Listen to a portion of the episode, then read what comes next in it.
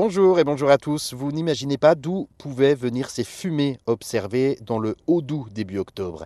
De la brume était observée depuis le massif du Jura en Franche-Comté dans l'est de la France à 1436 mètres d'altitude. De la fumée venant des incendies du Canada qui ont embrumé donc ces dernières heures les euh, paysages du massif du Jura.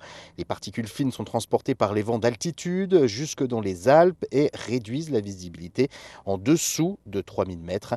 Euh, des vents dominants, soufflant d'ouest en est dans l'hémisphère nord. Les fumées ont donc rejoint la circulation des dépressions et des tempêtes, ce qui a permis donc aux particules de gagner l'Europe.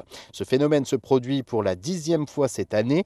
Fin septembre, 700 000 hectares de végétation ont brûlé en 24 heures au Canada. Sur l'année 2023, nous sommes désormais à 18,5 millions d'hectares détruits au Canada. C'est plus que toute la forêt française. Alors selon les spécialistes, il s'agit de la pire saison des feux de forêt de l'histoire au Canada.